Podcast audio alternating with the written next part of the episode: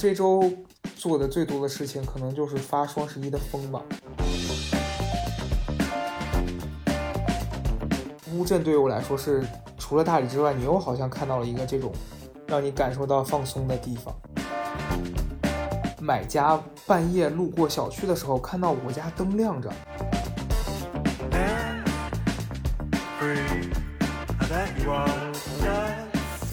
家人们，咱们就是说一个什么呢？一个满载而归，这个词不太准确，就是说一个高高兴兴的出差回来了。咱们接到了一个工作，是什么呢？是 B 站的双十一晚会。我去表演什么呢？去表演一个一个脱口秀。一个脱口秀的感觉，咱们就是说，说了两次开放麦，直接拿去变现，厉不厉害？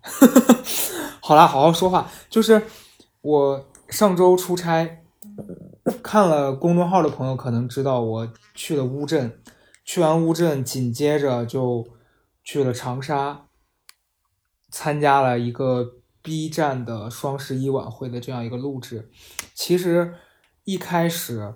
我的经纪人胡先生给我接到这个活，我还是有一些困惑，有一些不知道自己能不能做这个事儿，因为你就觉得自己去私底下讲开放麦很轻松，而且私底下尺度什么的也会相对比较宽松。你在一个晚会上面讲脱口秀，人家那些专业的演员可能有很多素材啊、段子呀，我一个这种业余的。能不能支撑得起来？而且当时还有一个心理是，因为人家脱口秀大会不是刚播完嘛，正在热度上。你像我们这种良机，就就真的很多人都都不认识是谁。你去这种晚会里面，有一种强行要给你自己塞进去的感觉。就我自己会有一种这种担心，会不会就是说人家那个导演组也觉得你，哎呀，干嘛非得来蹭进来？就像那种。人一一些那种明星不红的明星非要去蹭红毯的感觉，所以一开始我非常忐忑。有一天，我的经纪人胡先生就拉了一个群，说：“你跟导演对一下内容吧。”我整个大震惊，我想说：“哈，我就要开始对内容了吗？”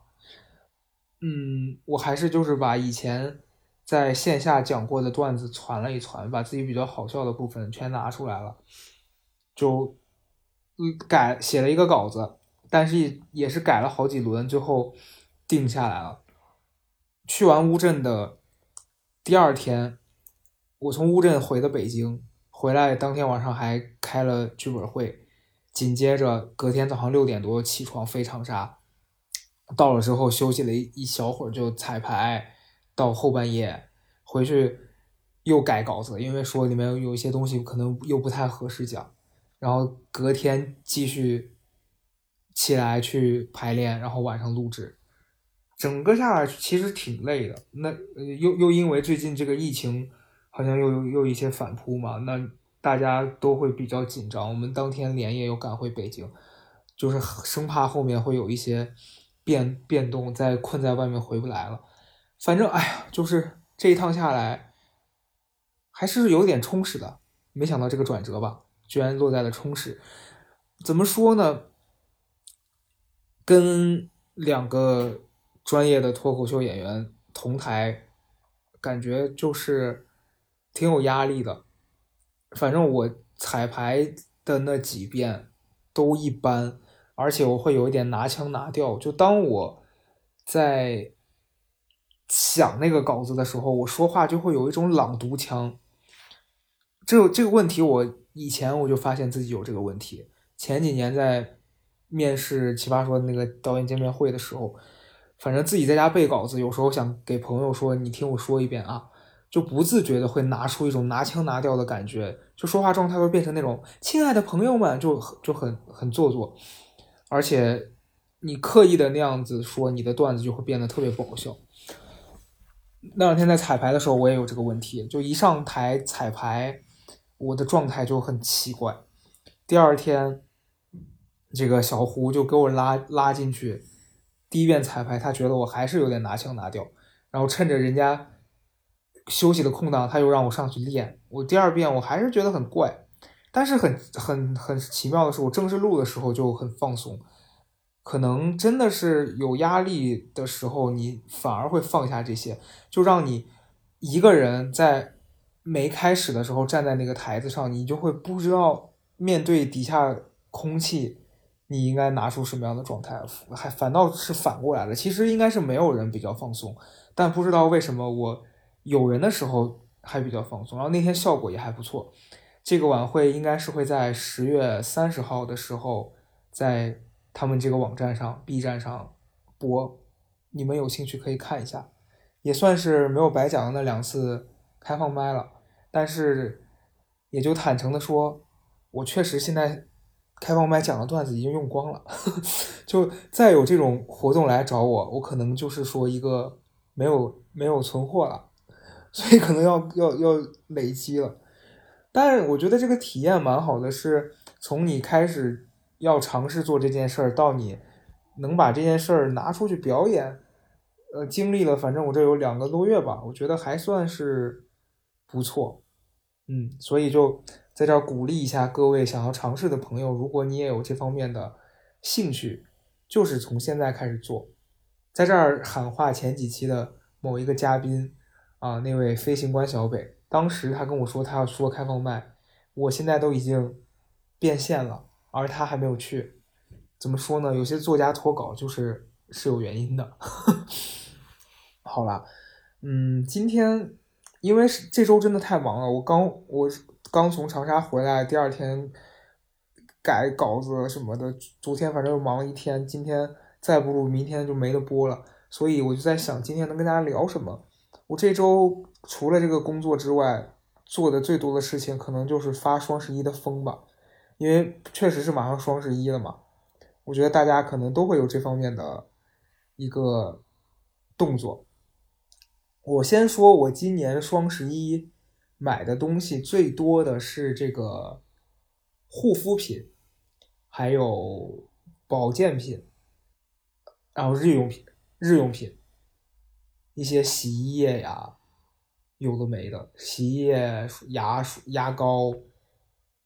水乳、面膜，就是这些东西，感觉日常会用的。我发现我的消费习惯今年跟往年比起来有一个很大的改变，是我往年会去购买衣服，但今年我其实今年也是买了一些衣服，但是不会像以前那样，就是说双十一有这种力度了，会疯狂的大买衣服。等一下，来了。刚才这一段，刚才这段暂停是什么呢？这段暂停，别叫了。刚才这一段中断是为什么呢？就是双十一造的孽。大家都知道，今年好像是从二十号开始，这个双十一就开始预热了。我也是从早几天就看到了这方面的一个宣传，于是二十号当天。我从长沙飞回北京的当天晚上，我就在没有看清楚网站写的那个规则的前提下下单了两个东西。结果呢，下单了之后，我发现好像不太对，为什么可以直接付款？但是他们发发发货的速度非常之快。第二天等我睡醒来，两个东西已经在路上了。于是昨天跟今天我分别收到了两件护肤品，但是他们都是没有赠品的，因为。人家是从二十号的晚上八点开始，我在八点之前下的单，那这个东西就是不包含赠品的，所以我选择把它退掉，因为这种便宜我怎么可能不占呢？我怎么可能允许自己在双十一的时候损失呢？所以，哎呀，刚才就是今天早上这个取快递的小哥已经来了两次，刚问我说怎么又退啊？我说因为没有赠品，小哥露出了尴尬的笑容。所以提醒大家，在消费的时候还是要看清楚规则，看清楚这个规则。前面的那一段语速是不是有一些快？因为我感觉我已经说了好多东西，怎么才过去了十分钟呢？后面语速要进行一个缓慢。嗯，就是聊回我们一开始说的，就为什么今年会开始买这些东西，不买衣服？因为我觉得。衣服这件事儿，买衣服有一个阶段，你会觉得把自己打扮的好看是通过外在的这些装饰，但是现在我发现我好像真的是对衣服啊什么的，你说你看到好看的衣服会不会心动？还是会，但是你没有像以前那种就一定要去找着买一些衣服，因为那个东西就不是一个刚需了。每年买，然后明年出了新的，你还是会呃喜欢，所以就可以买，但是少量的买，这样你年年换新嘛，对吧？但护肤品什么这些的，我是因为真的今年发现自己皮肤也变得不太好之后，有一些慌张，因为感觉虽然说自己也不是说靠脸吃饭的，但是你也不能脸太。就皮肤状态很差，看起来油油腻腻、脏脏的，就是出去给人别人的感受也不是很好。就人好像从很多方面的改变是从一些细节开始的。如果我的这个额头不烂，我可能也不会开始注意到护肤，然后也不会开始把重心从这个衣服转换到日常使用了。包括我昨天开始恢复健身了，因为我。从九月底开始，就最后一次去超级猩猩锻炼之后，再也没去了。因为那一段时间先是感冒了，身体不舒服，紧接着是腰疼。跟跟朋友去欢乐谷，不记得我前面讲没讲过，被一个碰碰车撞撞了一下后背，直接腰闪了。最近终于感觉好像恢复了，昨天去上了一节比较，呃。就是负荷相相对比较轻一些的课，感觉自己可以了。因为我觉得，真的，你超过了二十五岁之后，如果不锻炼，可能这也是因人而异吧。但是我觉得锻炼会让你的整个状态更好，看起来起码很精神。嗯，虽然说我现在体重一直维持在一个数字，没怎么变，可是你锻炼跟不锻炼，你的整个精神状态是有差别的。所以就我觉得吧，以前过这种双十一什么的，你会觉得啊，我要买一些衣服，让自己打扮的漂漂亮亮的。可是过了一个阶段之后，你会发现你自己的状态好，要好过你靠外在堆的这些东西。当然，这个外在我说的是比较附加的，像衣服啊什么这些包啊，有的没的，可能还是你。到了这个年纪，会开始在意自己的身体状态。对，嗯，今天呢聊什么呢？聊什么呢？就是因为确实也来不及找嘉宾，我自己我本来就是真的觉得每一周都得想一些东西跟大家聊，会有一点点的难。嗯，去乌镇。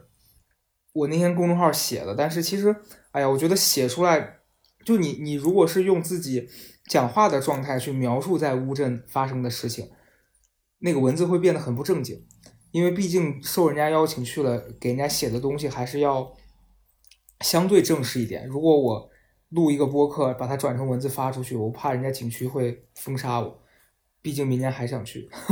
就嗯，去乌镇，我第一次去这个地方。以前都是听人家说，而且我朋友圈不是有史航老师嘛？虽然聊了天也不是很多，但是每年都会看到他参加这些活动啊什么的，你会有点感兴趣。但是确实是人家也没有邀请我。今年终于有一个朋友的朋友邀请我去乌镇戏剧节，我当时那天就在欢乐谷，我立刻答应。去这个乌镇，我最大的感受是，南方这个季节真的是还挺舒服的。就在它还没有开始进入冬季，下雨，但是它也没有说那么冷。我第一天到的时候，发现很多人还穿短袖短裤。我那天从北京过去，北京当天的温度是一度，我穿了一个呢子大衣。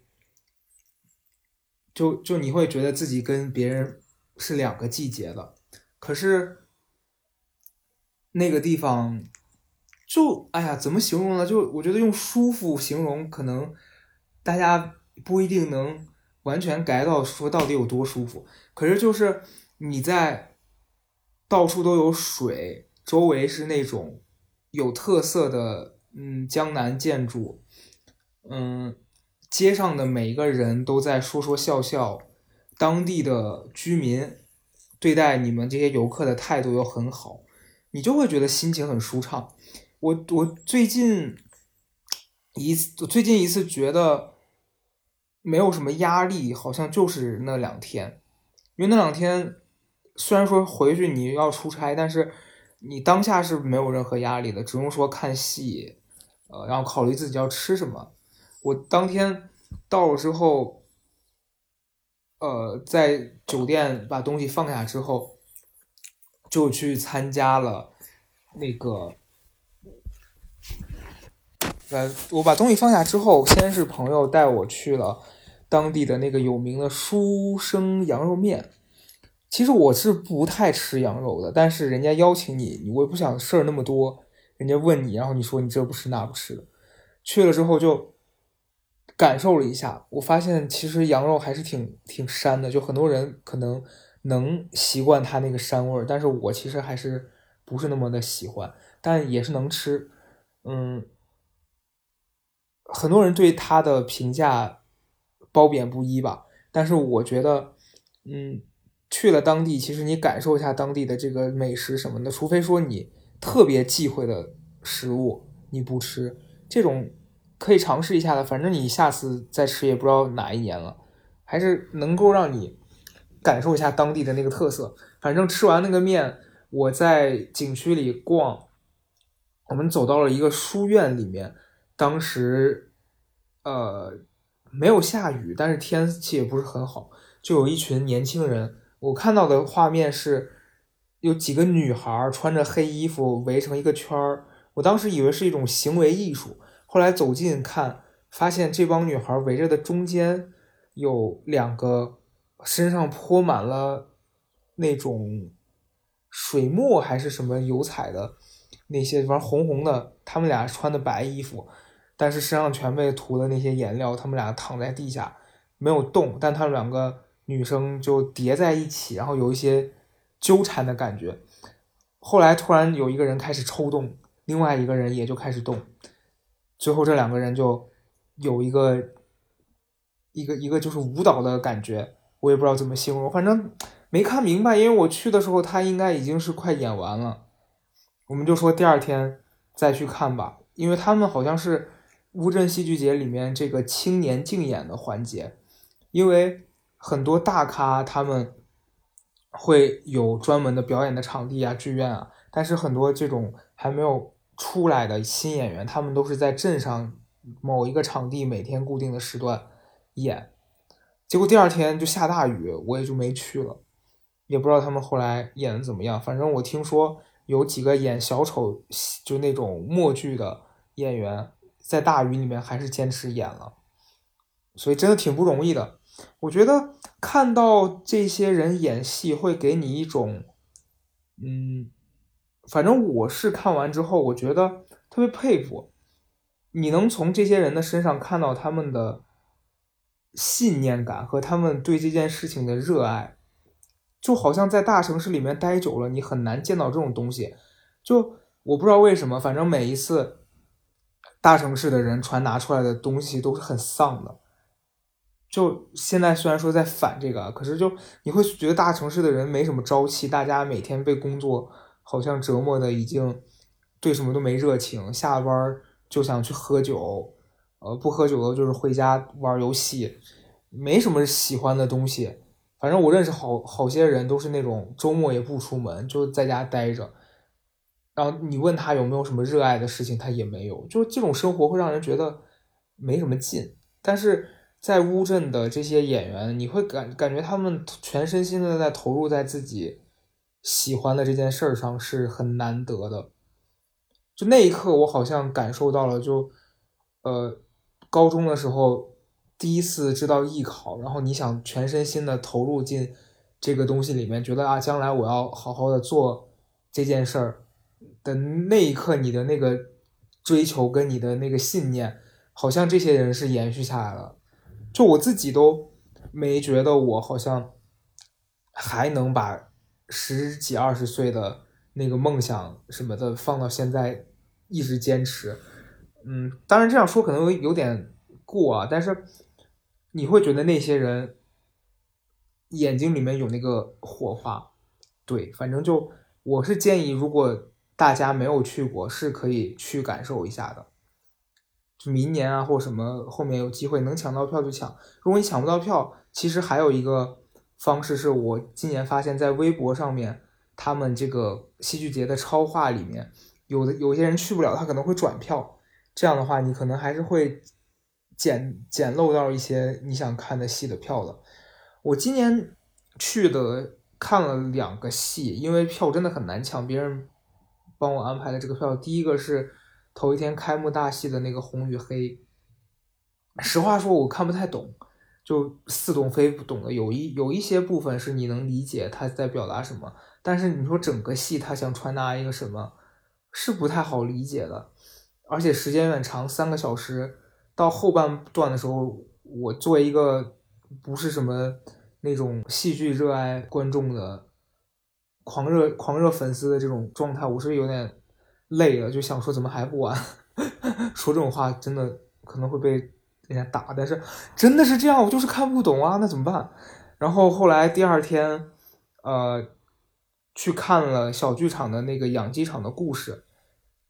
有一个节目叫《戏剧新生活》，他们呃里面有过这个戏，但是现场演他们做了一点点小改动，就是它其实是跟另外一个戏《巴西》是两两个上下场，但中间换场的时候，因为我朋友突然到了叫我去吃饭，然后我就想了一下就走了，后来还被责骂。那个大姐跟我说说说巴西是很好的。我错过了，所以我今天晚上准备回到家之后，用投影放一下巴西，感受一下。它也就半个小时。嗯，那个姐姐说她每一次看她都会哭，所以我觉得要感受一下。总之呢，我第二天自己一个人去逛那个木心美术馆，也是会觉得，其实我很少去逛展或是看这类的艺术的东西。但是那天去还是有被震撼到，就是我的震撼来自于，就那个老先生一辈子都在创作，而且他真的是能拿到的纸他都写写满了字，中间有一个片段我也不知道是具体哪首诗，我我我有点记不太清了，但内容他就是很可爱，写说，呃好像是尿意来袭，什么躲进树林里面。解决出来之后又是神清气爽的男子，当时我就被这一句给可爱到了，就觉得，你就你你小时候上学的时候学到那些诗歌什么的，好多都特别宏大，特别堆砌了一些那种让你觉得很文雅的词汇，但有人也可以把这些诗句啊什么的写的非常接地气，然后你又确实能从他的。文字当中读出来他对生活的那个感受和热爱，就哎，反正我觉得乌镇这个地方对于我来说，如果你有一段时间很累，想要放空，去那儿待两天，应该是有这个作用的。你像大理什么的，我觉得其实也还不错，但是乌镇对于我来说是除了大理之外，你又好像看到了一个这种新的可以让你感受到放松的地方。对，建议你们以后有时间可以去感受一下。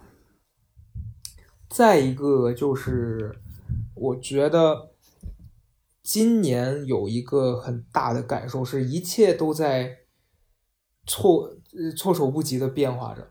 我昨天晚上去参加呃朋友的生日趴，因为他每一年都会邀请大家去他的生日趴嘛。我我前面两年去了，然后去年就没有去，因为去年我好像是因为当天太冷还是怎么样，我就是 有点累了，我就跟他说，我说我今天不去了吧，我跟你说一声。他也他就就说好，因为确实也是他知道我不是一个特别喜欢参加这种局的人。然后今年听说他要离开北京了，也是换城市生活了，我觉得还是要去一下嘛。昨天就去，也见到很多人，呃，当中有一些是那种以前你一直在关注他，但是也没什么机会有交集。昨天见到聊天，发现哎，好像他也知道我，然后我也跟他表示了我对他的喜欢，这样挺奇妙的。但是在这个局当中，也有人。讲自己最近失恋什么的，好像我觉得每一年到了年底，也不一定是年底，就每一年的任何时候，生活都会不停的发生很多这种变化，经常让人有一种措手不及的感觉。所以，我现在在面对这些事儿，我我近一段时间的一个体会是，我在尝试着让自己。不要在面对这种变化的那一刻变得非常的暴躁，因为前面几期聊过类似的问题嘛，我不是会特别焦虑，特别呃，因为这个事儿还没发生我就开始烦。但现在这这几周，我每次遇到这种事情，我都会先想这事儿是不是我现在能解决的？如果能解决，我做什么能让他目前不要烦到我？如果解决不了，那我能不能去做点别的，或者是说就算了？因为前两天我那个房东真的很烦人，前面也说过，他突然要卖房子，然后答应我了，说在我的租约到期之前，他不会找人来看房子，完全就是放屁。过了两天就开始说有人要来看，问我能不能给他们安排一个时间，因为那两天我在准备。前面说到双十一晚会的那一个稿子就很忙，那两天还有剧本的事情，每天焦头烂额，就不想还要抽时间给他安排他的看房。我就说我二十号之后都在，你可以让他之后来。说的好好的，结果当天晚上又给我打电话说什么，呃，买家半夜路过小区的时候看到我家灯亮着，有病吧？真的是有病。然后说他去问中介。说房东是不是不诚心卖这个房子？就是你你们理解吗？就当房东在电话里面跟我说出这番话的时候，我的那个火是很，就是想说你们有毛病吧？你们这些人，就哎呀，那一刻旧的那一个我会非常的愤怒，觉得说能就因为我很讨厌自己的生活被扰乱，因为这些不确定的事儿。但你现在发现，其实你会不停的被这些事情扰乱。那一刻我就很烦，我就在想怎么解决这个事儿。后来我说行，你可以找人来看，但是我不能说让你，因为房东甚至还提出了一个要求，说如果你不在家，能不能把密码告诉他，让他进来看？我想说凭什么呀？肯定不行呀。后来我就跟他讲，我说我找朋友来看，但是这样的话，他们要来看房子，他们就不能选时间，我说几点就是几点。房东。就让中介跟我联系了，然后那个中介反正也就是，哎呀，其实我觉得每个人都是为了自己的工作，为了自己做好自己手头的那摊事儿，但是你还是会难以克制自己对他们的那个厌烦的情绪。那中介上来就就是用那种很油腻的态度在在那边跟我呃搜搜，我就跟他说，我说首先第一，我找朋友来，人家也很忙，所以他只有这一个时间段是可以的。其次呢，是我们家有狗。所以我不太可能说让你们自己进来，就狗在家，狗会一直叫，会影响你们看房子。如果我把它放出来，万一它咬人了，我负不起这个责任。虽然我们家狗不咬人，但是你这话你得跟它讲呀，而且就是也起到一个说是威胁的作用。反正反正就，呃，后来当天还是老周在家带他们看了这个房子，看了之后，好像说是也不太满意吧。我觉得终于可以。清静一段时间了，结果呢？怎么说呢？就是我从乌镇回来的当天，拖着我的行李箱准备上电梯的时候，发现电梯外面贴了一张告示，告示上说什么呢？告示说：“尊敬的各位住户，咱们几号几号楼的二十一层于十月多少多少号要开始装修了，工期为三个月。这段话为什么会让我无语、让我崩溃、让我烦躁呢？是因为三个月前，我们家楼上我住九楼，十楼我的正头顶在装修，最近马上就是要结束了，又来了一家新的。你说缺不缺德吧？这个房子这么贵，怎么还是老有人买得起呢？这些有钱人真的很烦人。就，但是后来我也就想说，算了吧，就起码他是二十一楼，我在九楼，也再吵也吵不过头顶吧。你只能安慰自己，就生活里面都是变数，是不是呢？是这样的，所以就。就就是就是说一个拥抱变化，就是说一个拥抱变化，变吧，嗯，我看你还能变出什么花来？哎，反正最近一周发生的事情差不多也就这么多，嗯，我是觉得吧，周围很多时候大家会散发那种嗯焦虑的情绪，其实会传染。或者是我我其实我不知道这个事儿是怎么说啊，就是有的时候我我我有一些群组啊，或者是这种微博，比如最近发生某一些事情啊，是热点新闻的时候，大家都会疯狂开始讨论这个事情，会让你觉得有一点吵。就为什么大家不能？停下来关注关注自己想做的事儿，然后好像每一天都在期待着周围发生点什么大事儿，谁谁干了一些呃有悖常理的事情，谁哪个明星又触犯了什么什么，就你会觉得这些东西有劲吗？就他会跟那些装修的声音，在我看来是差不多的，就很吵闹。所以最近我的心得是，当我。不关注这些了之后，我又变得轻松一些，以及我专注在我自己的事情上，我也觉得我有放松一些。嗯，比如说，这这就可以说回最开头我讲到这个去讲讲这个脱口秀的事儿。我觉得我前面彩排两次比较不放松，是因为我在想象底下有人，我要怎么跟他们互动。我要怎么在互动的同时把我的内容说好？就你顾及太多事情了，导致你整个就特别的不放松。可是当正式开始的时候，我只用去想我的内容的时候，我就会变得非常自如。所以生活里面其他事情可能也是一样吧。对，就包括买衣服，以前你可能觉得我穿什么样让别人看到，别人会觉得我很好。当你不再去在意这件事儿，而在意自己的状态，自己自己真的展现出一种很好的状态的时候，就不用去考虑那些其他的破事儿了。我最近接到的一些信息说，每次听到小高的岛会特别治愈，我还挺开心的，因为我觉得如果我每周花一个小时，甚至有时候就这个三十几分钟，分享一点点这种生活里面的小破事儿。能让别人感受到轻松，感受到美好，甚至还有点期待，我就会觉得这周的这一个小时，这三十几分钟没有白费。